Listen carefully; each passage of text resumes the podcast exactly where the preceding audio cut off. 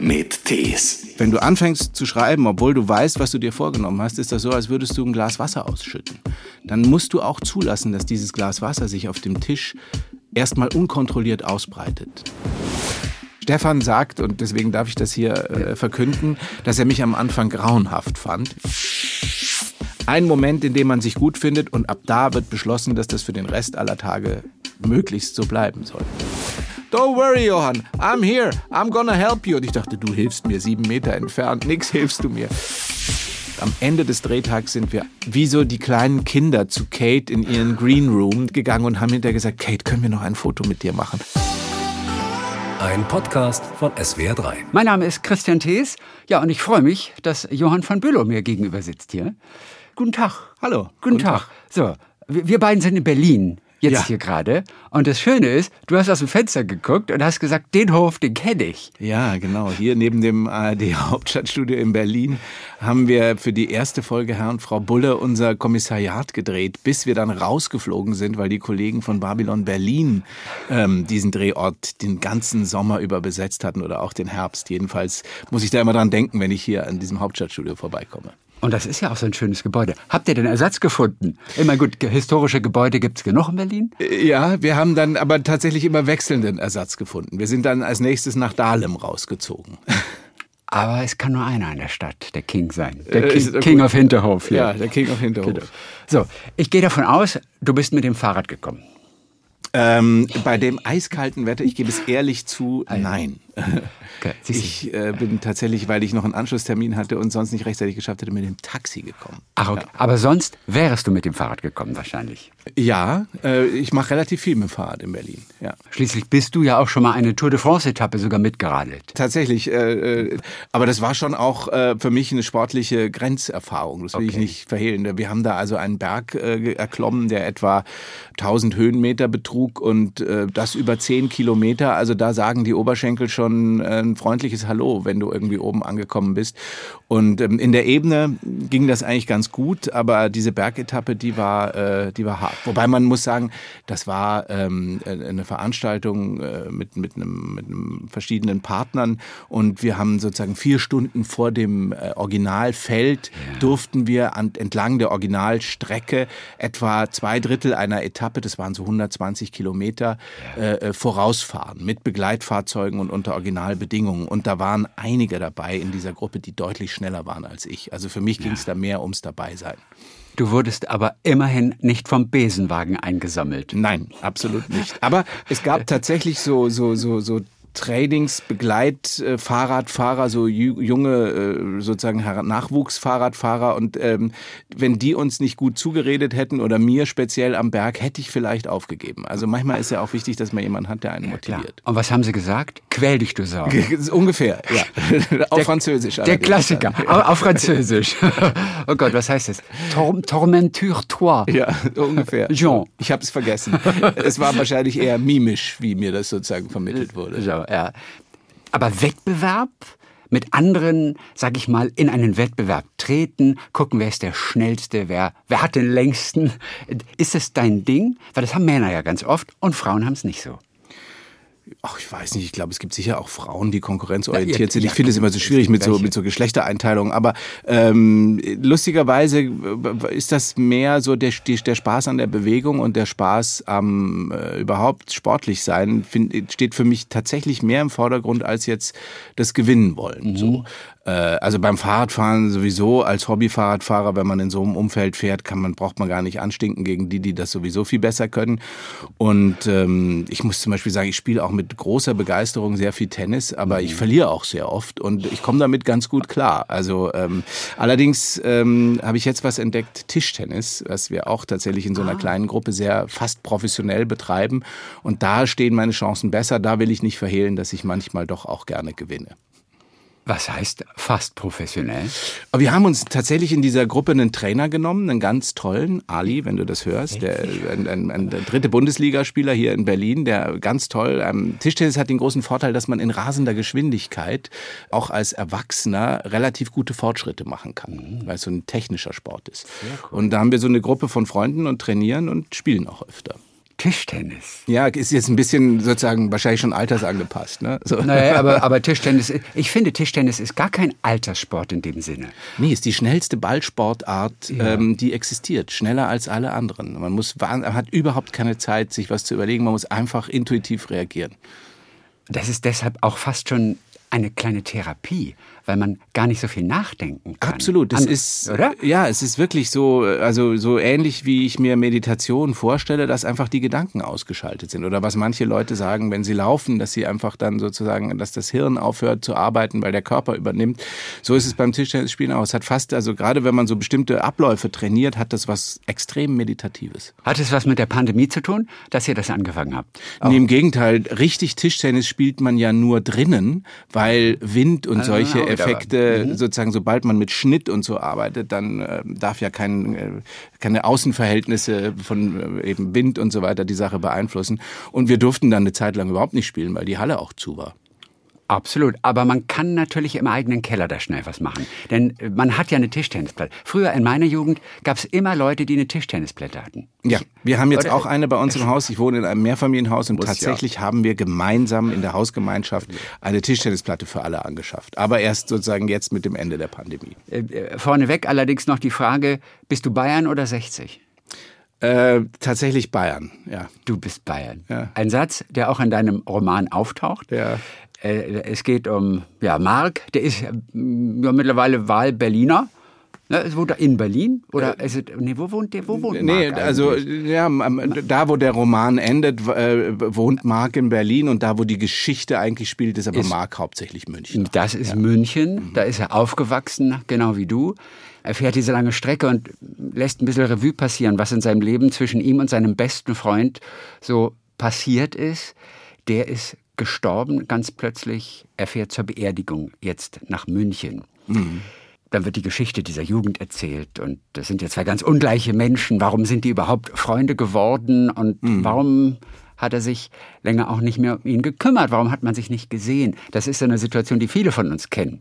Es ist nicht deine Geschichte, das ist ja völlig klar, aber sicherlich sind kleine Erfahrungen dabei, auf die du zurückgegriffen hast, kleine Dinge aus deinem eigenen Leben. Wo kam diese Geschichte vor allem aber her? Ja, das ist ganz interessant. Also, als ich sozusagen so äh, mich mit diesem Buch beschäftigt habe, ist es so aufgepoppt, was natürlich so in der Mitte des Lebens eine ganz andere Bedeutung bekommt. So plötzlich sind Menschen weg und man verliert Menschen viel zu früh und mhm. Verlust und solches, auch das Gefühl von so einer bestimmten Endlichkeit. Und, und reden wir nur von Tod, wie im Fall jetzt von Roy, von Roy, dem besten mhm. Freund? Oder redest du auch von einfach mal so sich aus den Augen verlieren? Nee, das ist ja sozusagen eher so der Moment, über den man so anfängt nachzudenken, wenn die ersten Menschen, die man sozusagen seit langer Zeit kennt, plötzlich äh, sozusagen auf einmal, es gibt ja sozusagen, dass Menschen viel zu früh äh, sterben und ja. das ist so ein einschneidendes Erlebnis und das Gefühl von Ende und das war sozusagen, ich wusste, das muss sozusagen was damit zu tun haben und dann habe ich darüber nachgedacht, was ich erzählen möchte und ich wollte einfach eine Geschichte über zwei Freunde erzählen und eben die Unterschiedlichkeit, also die so unterschiedlich sind, dass sie genau deswegen wahnsinnig gut zusammenpassen. Der eine, der wahnsinnig ehrgeizig ist und auch wahnsinnig viel will und der andere, der schon alles hat und der wie so ein, wie so ein, wie so ein, fast wie so ein Teufel sagt, mir ist alles egal und ich, ich gehe immer auf volles Risiko. Ja. Es gibt so eine Stelle im Buch, wo der sich auch, wo der, wo der eine ihn mit Icarus vergleicht, der einfach immer zu hoch an die Sonne fliegen mhm. muss. Und in dieser Geschichte habe ich so gemerkt, dass es etwas gibt, was, glaube ich, wie du gerade auch gesagt hast, ganz viele Menschen bewegt. Jeder hat so ein Freund, der mal ganz nah war und den er dann aus was für Gründen auch immer, also jetzt hier nicht durch den Tod, sondern mhm. weil man sich verloren hat, aus den Augen verloren hat, der wie so eine Wunde in einem weiter noch schwert und man, man fragt sich, warum, wieso ist das so gekommen, wieso haben wir uns verloren, wieso sind wir irgendwann nicht mehr in Kontakt gewesen. Und was dieser Roman versucht, ähm, ist sozusagen über diese Reise zurück zu diesem Freund, der jetzt plötzlich gestorben ist, sich zurückzuerinnern, was das für eine Freundschaft war und was diese beiden Männer ausmacht. Und dabei ist es aber eine Geschichte, die wahnsinnig viel übers Aufwachsen geht, übers Erwachsenwerden. Also wir fangen an, wenn die beiden relativ jung sind, fast noch äh, am Anfang der Gymnasialzeit und diese ganze Pubertätswelt. Und dann gibt es einen riesigen Sommer, den sie in Spanien und Südfrankreich verbringen. Und ähm, eine Menge Nachtleben und Partys und ähm, dann gibt's natürlich auch noch eine Frau, die zwischen den beiden Natürlich, steht. Caroline. Gab es diesen besten Freund denn auch in deinem Leben, den du leider dann auch aus den Augen verloren hast irgendwann? Das ist die Frage, die muss natürlich erst kommen. Nein, also das, den, den diese, diese Geschichte so, äh, die, die gibt, also vielleicht ist es am einfachsten immer gesagt, äh, wenn man sagt, ich glaube, man kann nur wahrheitsgemäß über Dinge berichten, über die man etwas weiß und, und dann wird es echt und dann wird es nachvollziehbar. Aber das, sozusagen diese Welt, die da beschrieben wird, über die weiß ich viel und da spielen natürlich auch Dinge rein, die ich sozusagen in meinem Leben erlebt habe. Aber 80er Jahre, 90er Jahre München und so, klar. Genau, aber die Figuren, die ich da geschrieben habe, die habe ich mir tatsächlich komplett, komplett ausgedacht. ausgedacht ja. Und das, was zwischen ihnen passiert. Also natürlich, ich glaube, das tut jeder Autor, dass er versucht, aus dem Leben zu schöpfen und Dinge zu beschreiben, zu denen er einen Bezug hat. Ja, ich glaube, man kann sich, ich glaube, dass kein Autor sich wirklich ausschließlich etwas ausdenken kann, mhm. sondern wahrheitsgemäß und wirklich authentisch kann man über Dinge berichten, die irgendeinen Bezug zum eigenen Leben haben. Nur, dass wenn die Person, die das aufgeschrieben hat, schon auf eine Weise in der Öffentlichkeit steht, ist natürlich nachvollziehbar, ist die erste Frage ist, na, was ist denn daran jetzt echt? Würde man aber auch bei anderen Bestsellerautoren würde man auch fragen. Wenn John Irving das geschrieben hätte, auch den hätte man das gefragt unter Umständen. Das ist ein also, charmanter Vergleich. Also, von der, ja, ich weiß auch, deine, gleich auf Seite 1, da heißt es dann ja auch, um ihn herum eine einzige Suppe aus Nebel und Nass. Da hattest du mich kurz. Da dachte ich irgendwie, ah, aus Nebel und Nass. Das mhm. klingt sehr schön. So, und dann, er dachte daran, wie er vor vielen Jahren zusammen mit Roy bei strömendem Regen in die entgegengesetzte Richtung gefahren war. Und das hatte schon, obwohl ich es ja nicht laut gelesen hatte, hatte das so einen Rhythmus. Und du weißt, du hast es als Autor geschafft, wenn jemand das so empfindet, und du hast es wahrscheinlich gar nicht mit Absicht so formuliert, oder? Ja, das ist, das ist ja der andere Punkt mit dem, wie viel ist Intuition und wie viel ist sozusagen Planung oder Kalkulation. Ich habe so irgendwann während diesem Schreibprozess bemerkt, dass ich, wenn ich anderen Leuten versuche, darüber zu berichten, wie, wie, wie brüchig dieser Prozess ist, des Erfindens einer Geschichte. Denn vielleicht, um das als Klammer zu sagen, als Schauspieler sind wir ja immer Leute, die erst dazukommen, wenn andere eine Geschichte erfunden haben. Das mhm. heißt, unsere, unsere Kreativität sozusagen fußt immer auf der Kreativität, die jemand anderes schon geschaffen hat. Wohingegen beim Schreiben hast du ein weißes Blatt oder wie ich das beschrieben habe, einfach wie so einen leeren Tisch. Und wenn du anfängst zu schreiben, obwohl du weißt, was du dir vorgenommen hast, ist das so, als würdest du ein Glas Wasser ausschütten. Dann musst du auch zulassen, dass dieses Glas Wasser sich auf dem Tisch erstmal unkontrolliert ausbreitet. Das ist die Intuition. Das ist das, wo du nicht weißt, wo dich das hinführt. Das musst du zulassen, damit du überhaupt was schaffen kannst, was interessant ist. Und teilweise überrascht dich dann tatsächlich auch selber, ja. was du da schaffst. Und dann musst du dafür wieder sorgen, sozusagen mit beiden Händen dieses ausgelaufene Wasser zusammenzuführen, damit es an der Seite des Tisches runterläuft, wo deine Geschichte weitergehen soll. Aber warum solltest du es nicht zulassen? Ja, weil natürlich dieser Grad zwischen du musst ja wissen, ich habe am Anfang sozusagen, als ich mit dem Robert Verlag, bei dem ich das Buch gemacht habe, in Kontakt war, so ein, so ein fünfseitiges Exposé geschrieben. Und da steht ja ungefähr drin, was in dieser Geschichte stattfinden soll. Und du kannst aber nicht, wenn du dann in diesem Schreibprozess bist, einfach nur abarbeiten, was du dir vorgenommen hast, sondern der Weg, den du, den du beschreitest, der mehr andert. Und du überrascht dich selbst, hast du gesagt. Wann wurdest du denn selbst überrascht? Bei diesem Prozess. Das sind ja auch so kleine Momente, die dann auch vielleicht bleiben, wo du denkst, oh Mensch, das war irgendwie ein toller Moment beim Schreiben. Ich glaube, das ist nicht so singulär oder das sind nicht so einzelne Momente, die man jetzt sozusagen so anekdotisch erzählen kann. Es ist eher so eine Art Demut, die man in diesem Prozess dieser Arbeit, in diesem, man muss ja überhaupt erstmal in diese, in diese Kontinuität des Schreibens kommen, ja, ja. in diese, in, in diese, in diese tägliche Routine und rausfinden, zu welcher Tageszeit schreibst du am besten. Schreibst du morgens direkt nach dem Aufstehen, schreibst du abends? Ich habe für mich rausgefunden, ja.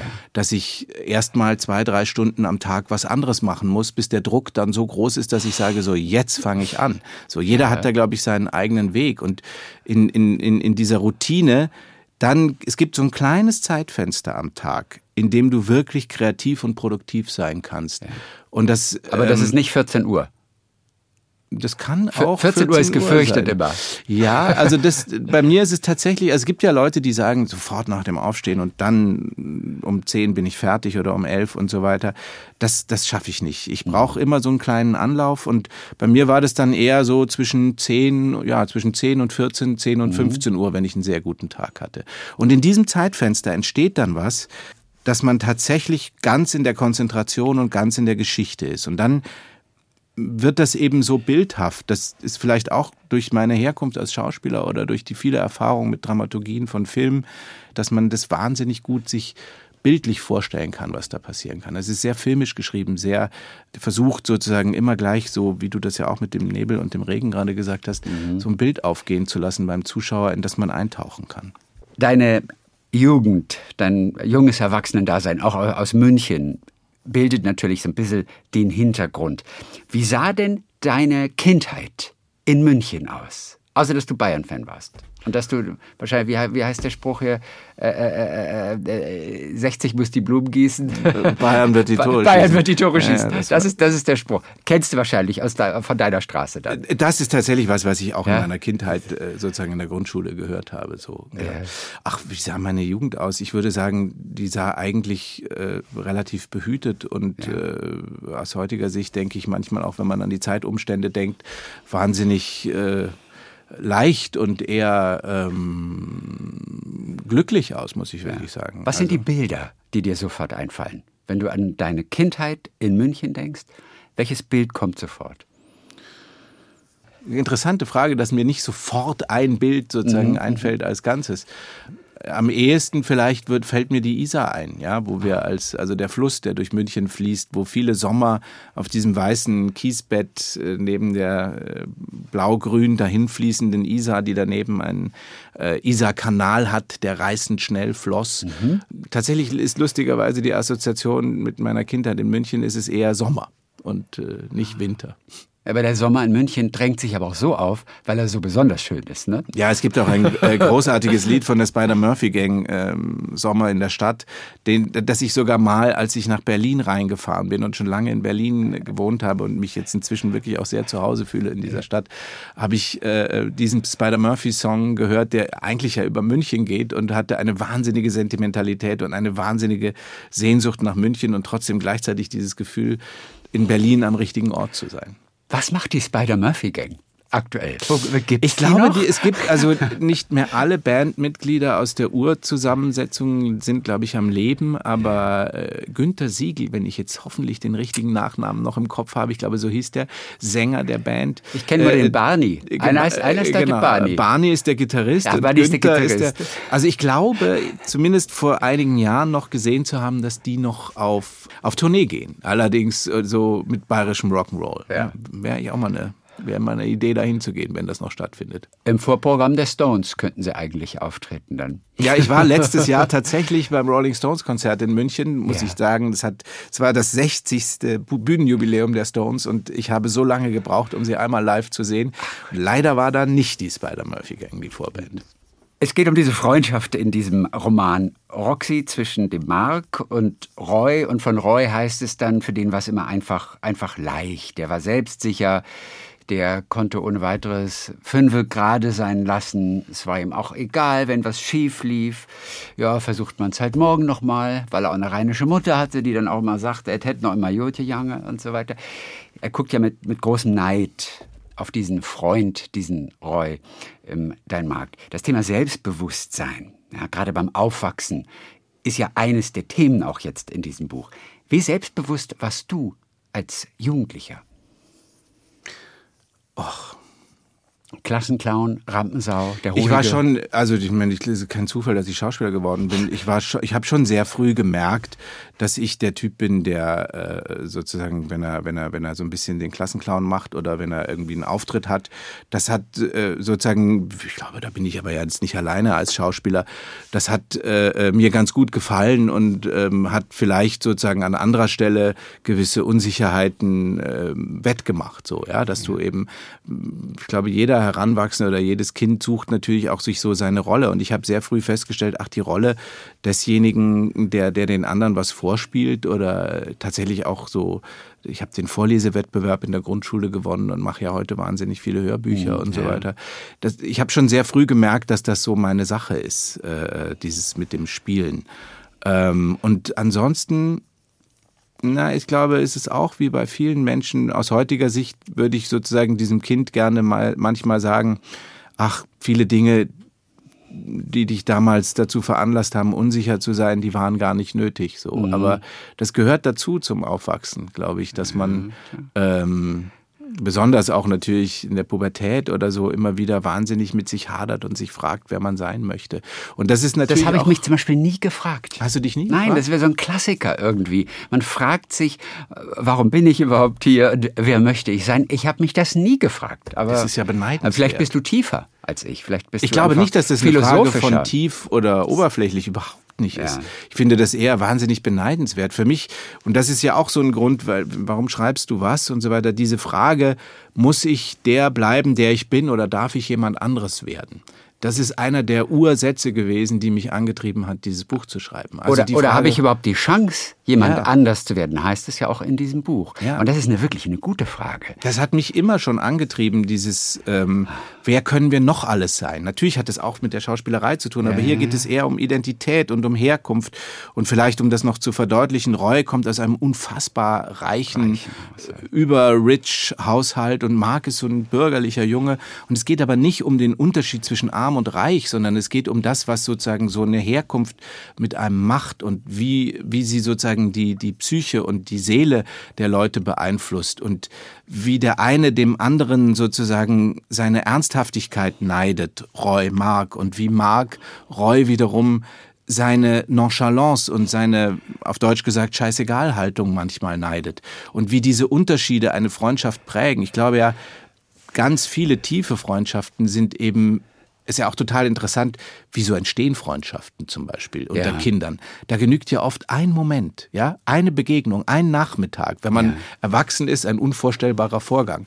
Ein Moment, in dem man sich gut findet und ab da wird beschlossen, dass das für den Rest aller Tage möglichst so bleiben soll. Wie wäre. ist es bei deinem besten Freund? Warum, uns, warum, habt ihr euch gefunden? Ah, wir haben uns auf der Schauspiel. Mein bester Freund ist ja. auch Schauspieler, Stefan Wilkening, der in München lebt mhm. und auch sehr viele Hörbücher macht und lange Zeit am Residenztheater in München war. Und wir haben uns auf der Falkenberg-Schule, auf der Schauspielschule kennengelernt. Warum seid ihr beste Freunde?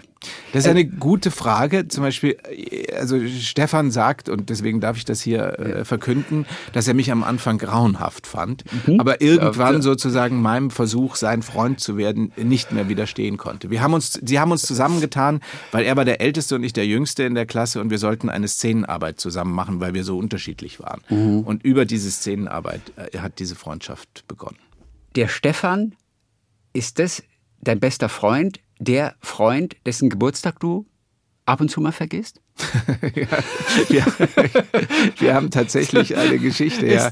Früher, als es noch nicht soziale Netzwerke oder digitale Kalender gab, die einen ja. also immer daran erinnert haben. Er hat zwei Tage, äh, Entschuldigung, nein, äh, doch zwei Tage vor mir Geburtstag. Jetzt hätte ich es auch noch wieder an dieser Stelle fast versemmelt es war immer so, wenn er mich anrief an meinem Geburtstag am 26. habe ich abgenommen und habe als erstes gesagt, oh Scheiße, oh nein, oh nein. Und er hat sich kaputt gelacht, was auch unsere Freundschaft, er hätte ja auch immer beleidigt sein können oder so, ja, aber interessant aber definiert, weil er sich wahnsinnig gefreut hat, dass ich seinen Geburtstag wieder vergessen habe und er aber sich rechtzeitig an meinen erinnert hat. Heute wo digitale Kalender einen erinnern, ist es umgekehrt. Ich rufe ihn an seinem Geburtstag an und er sagt, oh scheiße, du hast wieder dran gedacht. Wieder habe ich nicht mein Vergnügen, dass ich zwei Tage später dir es reinreiten kann. Eine andere Frage, die auch in dem Roman auftaucht, ist, und ist ja auch wirklich interessant, oder was heißt, es ist vielmehr eine Aussage von der Großmutter, Künstler können nicht mit Geld umgehen. Die Großmutter, die, glaube ich, im Roman der, bei der Bavaria auch, auch ja, mal eine kurze Zeit lang so bisschen, in der ne? Gagenbuchhaltung dort Gagenbuchhaltung. Großmama. Ja, Großmama ist eine, eigentlich eine meiner, neben Henning, einem sehr eigentümlichen Bindeglied zwischen Mark und Roy, einer so einer gewissen Nerd, aber gleichzeitig auch Philosophenfigur. Das haben ja auch viele Freundschaften, dass sie so ein Scharnier haben, was sie brauchen.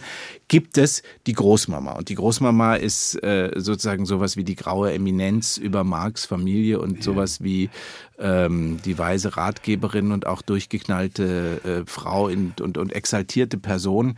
Und ja, die sagt das, dass Künstler nicht mit Geld umgehen können. Wo kommt denn der Satz her? Du hast ihn ihr ja in den Mund gelegt dann. Ich glaube, das ist doch so eine äh, weit verbreitete Haltung. Also da habe ich einfach eine Figur geschaffen. Ja, und stimmt die, der Satz? Offen gestanden, wenn ich so versuche, mir gedanklich einen Querschnitt meiner Kollegen zu machen, glaube ich, würde ich sagen, da ist schon was dran. Okay, und warum, warum ist das so? Weil, ja, weil die anders ticken, weil die anders denken, leben die einfach mehr im Moment, brauchen nicht so viel Sicherheit?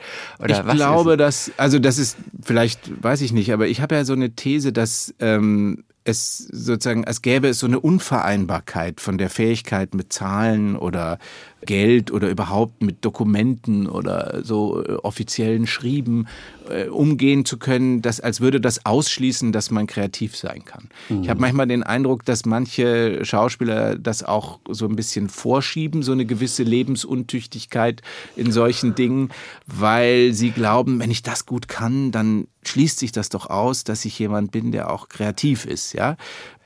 Es ist sowas, was man heute modern Framing nennt, glaube ich, ja. Das, also, wenn man sich in so einen Rahmen setzt und sagt, ich bin der, der sowas nicht kann, dann, ähm, aber das gibt's ja auch zum Beispiel mit, mit handwerklichen Begabungen und sowas. Es gibt eine Stelle in dem Roman, wo ich schreibe, dass er in den Fahrradladen gegangen ist und die Fahrradtechniker ihm seine handwerkliche Ungeschicklichkeit an der Stirn ablesen konnten. Mhm. Das ist so, also.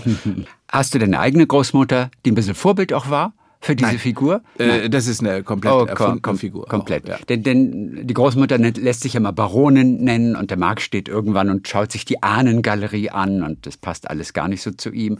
Bei deiner Familiengeschichte könnte man natürlich jetzt auch denken, dass da standest du jemals vor der Ahnengalerie der von Bülows? Nein, tatsächlich nicht. Das da gibt es auch, also äh, ich wüsste gar nicht, wo die, äh, wo die ausgeht. Das ist einfach eine Sache, die ich mir ausgedacht habe, weil es irgendwie so einen schönen äh, so einen schönen Gegensatz gibt in ja. dieser Markwelt, dass es mal sozusagen so eine große Vergangenheit gab. Und natürlich kenne ich auch Geschichten aus solchen Familien und da sind dann teilweise Sachen verbraten, aber die sind wiederum so einzeln und so zusammengesetzt, dass man die jetzt nicht auf einen konkreten okay. Hintergrund zurückruft. Aber die von Bülows, sind es richtige Adlige? Also, also ist es auch. Dieser, was ist denn richtig und was ist falsch? Also, ich meine, dass quasi dieses Adelsgefühl auch weitergetragen wird. Ich habe mich gerade gefragt, ich glaube, es gibt so 700 von Bülows in Deutschland. Gibt es da auch Sozialhilfeempfänger unter diesen von Bülows? Und die treffen ich, sich ja ab und zu mal zum Familientreffen einmal im Jahr. Ich muss offen gestehen, dass ich das nicht weiß. Nee. Ich halte es durchaus für denkbar bei so vielen. Weiß ja, nicht, wie die statistische, statistische Wahrscheinlichkeit ist. In meinem Fall ist das so, das hat nicht so eine große Rolle in meinem Aufwachsen nee. gespielt. Also meine Eltern haben da nicht so einen großen Bezug dazu gehabt. Und, Aber du hast äh, halt diesen Namen. Und das ist gar, egal, was es bedeutet. Aber der klingt einfach gut. Ein von klingt immer gut. Manche Männer werden nur geheiratet wegen des Namens. Tja, ich will also, dich nicht verunsichern. ich bin ja schon verheiratet. ja, das ich glaube ich. ziemlich sicher zu sein, dass meine Frau mich deswegen nicht geheiratet hat. Das Aber ähm, ja, das ist mir schon klar. Natürlich ist das auch so ein ganzer Zauberkasten an Assoziationen, der mit so einem Namen einhergeht. Klaro. Ich muss immer nur sagen, das ist ja für mich spielt das einfach tatsächlich keine große Rolle. Ich heiße nun mal so, ja, ja logisch. Verstehe das auch, dass andere da viele Fragen oder viele ja. Assoziationen haben. Da spielt ja halt auch gar keine Rolle mehr Adel und Name. Ja, ich würde es, sogar sagen, gar nicht. Es also, ist einfach abgeschafft, ja. So, Punkt. Ja, also der Name bleibt. Das ist halt. ein Namensbestandteil in Deutschland. Dann reden wir doch noch mal über das Ende, also über den Tod, der ja auch eine Rolle spielt in diesem Buch. Hm. Inwiefern hat sich dein Verhältnis zum Tod während der letzten Jahre, durch das, was du erlebt hast im Freundeskreis, durch das, was du vielleicht recherchiert hast, auch für diesen Roman, verändert? Der Tod. Wie gut kannst du mit dem Tod umgehen?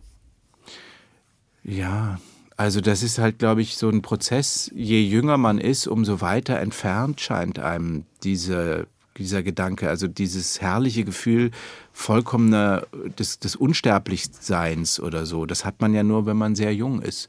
Und ähm, ich habe das auch in anderen Romanen. Ich habe zum Beispiel von Virginie Despentes, äh, einer französischen Autorin, das Leben des Vernon Subutex als, als, als, als Hörbuch eingelesen. Und da mhm. gibt's das auch. Und dass man eben ab einem gewissen Alter, ich würde mal sagen so ab 40, fängt das so an, dass man sich sozusagen nochmal auf andere Weise seiner Endlichkeit bewusst wird. Aber nur weil andere sterben. Mit 40 glaubt man doch noch nicht, dass man dran ist. nein, das aber nein, nein, das nicht. Aber wobei niemand weiß, nein, niemand was weiß. unser Schicksal ist Absolut. und so weiter. Aber äh, dieser mh, diese, auch dieses Gefühl, wie viel Zeit hast du im Leben und was kannst du damit machen was vielleicht auch mit diesem Wer kannst du alles sein ähm, zusammenhängt. Ja, mhm. also kannst du noch was anderes sein als das, was du schon bist? Hast du noch die Zeit dafür? Äh, einfach das, ich glaube, vielleicht ist es auch sehr naiv, aber ich habe das an einer Stelle auch im Roman so geschrieben, dass das ein großes Glück ist, wenn man, wenn man so alt ist wie, wie Marc und äh, Roy und man sozusagen bisher keinen intensiven Kontakt mit der Vergänglichkeit gehabt hat. Weil manche Menschen haben das ja sehr früh. Ja? ja? Es gibt Menschen, die verlieren ihre Eltern als Kinder. Es gibt andere Menschen, die verlieren engste Freunde im jugendlichen Alter durch Unfälle oder andere schreckliche Vorgänge. Und es hat ja sowas damit zu tun, dass diese, ja, dieses Gefühl der Unverletzlichkeit aufhört und dass das natürlich auch ein großes Privileg ist, wenn es relativ spät erst im ja. Leben kommt, wenn okay. man zum Beispiel seine Eltern äh, noch lange hat oder auch seine Großeltern. Aber, aber du hast den Tod immer aber schon in dein Leben gelassen. Du hast ihn nicht einfach verdrängt. Du hast dich mit diesen Fragen auch wirklich beschäftigt. Denn das ist ja so eine Entwicklung in unserer Gesellschaft. Es wird anders bestattet, man, man zieht die Toten sogar noch mit an, viele wissen gar nicht, was alles möglich ist. Das ist ja eine tolle Entwicklung, dass der Tod in unserer Gesellschaft sozusagen ge gezogen wird, während manche Familien das immer noch totschweigen, mit Kindern nie über das hm. Thema Tod sprechen würden. Das ist aber ein bisschen aufgebrochen in letzter Zeit. Ich finde es interessant, dass du das so formulierst, weil ich ähm, nehme das gar nicht so wahr, dass, das, dass der, so wie wie du das gerade schilderst, ja, ja. dass das wieder zurückkommst. Ich kenne das eher aus Erzählungen von Leuten, die entweder in sehr katholischen oder sehr ländlichen Verhältnissen aufgewachsen sind, dass dieses, diese Tradition des Aufbahrens, die ich ja auch dann in dem Roman sozusagen verwendet habe, überhaupt noch vorkommt. Ich habe eher den Eindruck, in unserer modernen Welt ist der Tod etwas, was so komplett ausgeschlossen wird aus dem Leben. Und ich finde das auch sehr bedauerlich, dass wir. Aber nicht mehr so oft. Es gibt mehr Trauerbegleiter, die erzählen. Mm eine Bestatterin aus Berlin gehört auch zu so einer neuen, sage ich mal, Bestattungswelle. Ich habe gar nicht das, das etwas bestimmtere Bestatten oder nennen die das Sarah mit den Sarggeschichten, die auf Twitter auch immer von, von diesen Sachen erzählt. Und die bestätigen das alle. Man beschäftigt sich wieder, wieder etwas mehr damit. Mhm. Aber umso schöner, wenn man das so generell sagen ist, kann. Weißt du? Okay, ja, ich habe eher den, ja wie gesagt, aber vielleicht ist da sozusagen eine, eine, eine Rückwärtsbewegung, aber in den weiten Teilen der mhm. Gesellschaft ja. ist es doch so, glaube ich, dass viele Menschen ähm, es ist ja auch so, dass man manchmal sagt, dass Leute, die Angehörige bei einem schweren Unglück, wie einem Flugzeugunglück oder so verloren haben, dass man inzwischen sagt, die fahren nochmal an die Stelle, wo es passiert ist, damit du ein Gefühl ja. dafür bekommst, dass es wirklich geschehen und nicht plötzlich dich fragst, oder habe ich mir das eigentlich immer eingebildet, weil ja dieses Gefühl, jemand ist nicht mehr da und es ist klar, dass er einfach nicht wiederkommt. Mhm. Mhm. Das ist ja fast unaushaltbar in, in, in manchen Fällen, so, ja. wenn man sich dem ganz aussetzt. So. Mhm. Aber vielleicht, um, um, um den, den, dem einen oder anderen Hörer die Sorge zu nehmen, zu sagen, oh, das ist aber eine traurige Geschichte. Nein, nein, nein. Das ist trotzdem auch ein sehr unterhaltsames Du musst Buch. dich jetzt nicht für den ja. Tod entschuldigen, verstehst du? Das ist ja. genau das Falsche, Johann. Ja, nein, nein. Denn es ist gut, wenn man sich mit dem Tod beschäftigt. Absolut. Und es das ist ja auch der Grund, warum das sozusagen so ein, so ein, so ein Raum auch in dieser Geschichte hat. Weil, weil eben, es geht ja eben, jede Nähe bedeutet auch immer, dass es sozusagen, äh, oder jede Innigkeit bedeutet, dass es auch ein auf der anderen Seite sozusagen der, der Waagschale einen Schmerz gibt. Ja, es gibt, ähm, keine Ahnung, so ein Lied von Edith Piaf, in dem es so sinngemäß heißt, also für die Liebe braucht's Tränen, sonst ist sie nichts wert. So, also mhm. ohne Sonne kein Regen, äh, ohne Regen keine Sonne. So. Ich kam auch nur drauf, weil auch der Marc sich natürlich auch mit, mit einer ganz krassen Frage beschäftigt, die ich mir noch nie gestellt habe. Er hat Angst, dass friedlich einschlafen, was für viele die schönste Art zu gehen mm. ist, Das, der hat einfach Angst und macht sich Gedanken, dass friedlich einschlafen doch nicht so friedlich ist. Dass man dann noch eine Horrorsekunde kurz erlebt und sich dessen bewusst wird plötzlich und das, das reißt einen ja komplett nochmal runter und dann fällt man so ganz tief. Da ist also jemand, habe ich gedacht, der denkt öfter über diese Themen nach. Absolut, ja. Also jemand, der, äh, äh, ja, das ist. Äh, Also ich meinte dich damit, jetzt nicht nur Marc, ich meinte dich mit, mit jemand, der darüber nachdenkt. Natürlich, irgendwie muss ja der Autor was zu tun haben mit den Figuren, die, die solche Gedanken haben. Ja, also das ist tatsächlich, das ist ursprünglich, äh, ähm, das steht glaube ich auch an der Stelle in dem Buch, äh, ein Satz von Handke, ja, dass der Tod möglicherweise im Schlaf gar nicht das Erstrebenswerteste ist, sondern dass er wie so eine Schrecksekunde einen packt und dass man sozusagen im letzten Metern, bevor man ins Jenseits geht, von Panik erfasst wird oder so. Ja, das ähm, Kurioserweise zitierst du in diesem Zusammenhang sogar einfach den Satz, ähm, äh, lieber ein Schrecken ohne Ende oder ein Ende ohne Schrecken, aber mit der Stimme von Susi aus dem Herzblatt, die wahrscheinlich Teil deiner Münchner Jugend war. Bist du mit ihr zur Schule gegangen? Also ich glaube, Susi äh, ist jetzt hat keinen Bezug zu München, den hätte ich jedenfalls nicht. Das ist einfach nur so eine spät 80er, äh, früh 90er Jahre Geschichte. aber hat die Susi nicht in München Hörer. gewohnt? Doch. Susi Guck ist mal. ja, ist ja einfach nur äh, sozusagen auch ein bisschen Teil des 80er Jahre Kolorits Natürlich. ähm, und, und, und ist ein schöner Gegensatz, den ich mir ausgedacht habe, dass jemand in so einer zarten Stimme die Frage stellt, besser ein Schrecken ohne Ende oder? Ein Schrecken ohne Ende. Was willst du, Johann? Für was entscheidest du? So, jetzt darfst du dich entscheiden. Für die jüngeren Zuhörer, es war eine Sendung, die es damals im Fernsehen gab, so eine Art Dating-Sendung 1.0. Dating-Sendung 1.0. Hinter der Wand waren drei Kandidaten. Man konnte sie nicht sehen, aber sie haben, glaube ich, drei Fragen bekommen, von der die dann letztendlich entscheiden durfte. Wenn es eine Frau war, die sich für Männer interessiert hat, und dann musste sie sich für einen entscheiden. blind Und- entscheiden. Und dann ging die Wand zur Seite Ja. und erst kamen, und das war immer das Lustigste daran, erst kamen die beiden, die nicht gewählt wurden, wenn es eine Frau war, die Stimmt. wählte. Und dann guckten, guckte die Frau die an und du konntest in dem Gesicht sehen, dass sie gedacht hat, scheiße, ich hätte den nehmen sollen.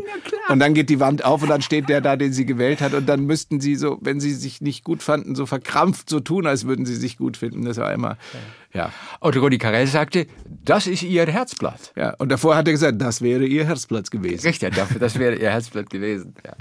Auch sehr lustig, dass du Al Pacino mit auftauchen lässt in deinem Ja. Roman. Du hast auch schon angedeutet, dieser, dieser krasse Sommer da, Frankreich, Italien, oder, Barcelona, wo die auf jeden Fall unterwegs sind. Und dann sind sie in einem Beachclub und da liegt auch Al Pacino. Ja, hinter einer roten Kordel in einer Art Security-Bereich, Genau, mit- bewacht von zwei Sicherheitsleuten und geht mit einer Leopardenbadehose äh, schwimmen also, und, und hat eine, eine sehr auffällige, möglicherweise Italienerin dabei. Und dann morpht das Ganze über in so eine Traumsequenz, in der die zu einem Nene Cherry-Song äh, Buffalo's Dance so einen Tanz im Sand aufführen, der ähm, dann zu einer Art seltsamen wilden Traum von Mark wird. Das, äh, ja, das hat mir großes, großen Spaß gemacht, diese Szene zu schreiben tatsächlich. Bist du Al Pacino begegnet, Brian? Ich bin tatsächlich Al Pacino mal begegnet, aber nicht in einem Sommerurlaub, sondern später mal, als ich in Venedig war, aber nicht zu den Filmfestspielen, sondern äh, wir haben da, glaube ich, gedreht, ich weiß es nicht mehr genau. Und ich stand am Flughafen und ähm, in der Wartehalle war ebenfalls leider nicht auf meinem Flieger Al Pacino. Und es war tatsächlich der Effekt, den man immer hatte und dachte, mein Gott, der ist ja wirklich sehr klein. Ja, das ist er, ne? Ja. Okay, du hast ihn aber nicht angesprochen. Nein, natürlich Nein, traut man nicht. sich nicht. Naja, Nein. manchmal, ja. Nee, Nein, nee. aber da bin ich auch nicht der Ja, Typ nein, dafür. okay, also definitiv nicht. Und ich habe ihn tatsächlich, aber das ist dann eher später mal bei irgendeiner, weiß ich nicht mehr, Bambi oder einer dieser großen Filmpreisverleihungen hat er einen dieser Ehrenpreise bekommen und da habe ich ihn dann zumindest aus dem Zuschauerraum auf Distanz gesehen. Und mir fiel noch auf, dass ich dachte, ah, er hat seine Haare ganz schön hochtupiert, um die paar Zentimeter noch gut zu machen. So. Und vielleicht ist das auch noch so ein Stück, diese, diese Erinnerung an Al Pacino, wie er da stand und so eine Mischung zwischen Bewunderung und auch so einer gewissen Groteskheit äh, sich sozusagen einstellte, die, die, die sozusagen Ursache für diese Szene ist. Dann reden wir zum Schluss bitte ganz kurz noch über diesen Film, der jetzt bald ins Kino kommt. Der Film mit Kate Blanchett, bei dem auch du dabei bist. Ja, Tar. also Tar, heißt Ein, ein Film. Ich muss dazu offen gestehen, also erstens, Ja. ich habe einen Auftritt in dem Ja, Film und aber es ist immer- ein toller aber- Film, aber der hier in Berlin gedreht worden ist, den ich allerdings als Ganzes noch nicht sehen konnte. Ich konnte Okay. nur kleine Teile beim Nachsynchron sehen. Ja. Und ähm, es geht um, Kate Blanchett spielt eine ähm, Dirigentin. Dirigentin eines äh, deutschen Orchesters, und sie hat eine MeToo, einen MeToo-Skandal. Sie ist äh, sozusagen, sie liebt Frauen und eine Frau beschuldigt sie des sexuellen Missbrauchs und ähm, mehr kann ich gar nicht so richtig erzählen, weil tatsächlich die Amerikaner uns nie das ganze Buch gegeben haben, okay. sondern immer nur unsere Szenen. Und ähm, ich habe aber jetzt mitgekriegt, welchen Weg dieser Film in der internationalen Preiswelt äh, macht und der räumt überall ab. Kate Blanchett hat in Venedig den Hauptpreis gewonnen und äh, 23. Februar ist der Kinostart Richtig. und der Film heißt Tar und ich spiele eine sehr schöne Szene mit Kate Blanchett und das war. Okay, dann erzähl bitte von dieser Szene und wie sie gespielt hat. Was man vielleicht sagen muss, es ist eine wahnsinnig konzentrierte Atmosphäre gewesen. Mhm. Todd Fields ist der Regisseur, der hat, glaube ich, vorher nur zwei Filme gemacht. Ein sehr eigentümlicher amerikanischer Independent-Regisseur, den sich offensichtlich Kate Blanchett für diese Sache auch ausgesucht hat. Und sie es, ist, es war eine unfassbar konzentrierte Arbeitsatmosphäre. Wir saßen zu fünft an einem Tisch. Die Szene geht um äh, eine Art äh, Konfrontation, in der sie mit Pressevorwürfen konfrontiert wird und sie lässt das so an sich abperlen und sagt, es ist mir scheißegal, ich gehe jetzt, meldet euch wieder, wenn mehr aus der Sache geworden ist und später im Verlauf des Films merkt man, das hätte sie besser nicht so machen sollen und wir sind sozusagen die Orchesterratsmitglieder, die sie mit diesen Vorwürfen konfrontieren, die sie eiskalt abperlen lässt. Und es war so ein Tag, an dem wir wahnsinnig konzentriert gearbeitet haben. Es war unglaublich still am Set. Es wurde unheimlich ähm, genau gearbeitet. In unendlich vielen Einstellungen haben wir diese Szene gedreht. Kleiner Spoiler. Im Film ist die ganze Szene in einer einzigen Einstellung zu sehen, was auch absolut faszinierend ist. Mhm. Es ist ein sehr arthausiger, aber ich glaube unheimlich wuchtiger Film.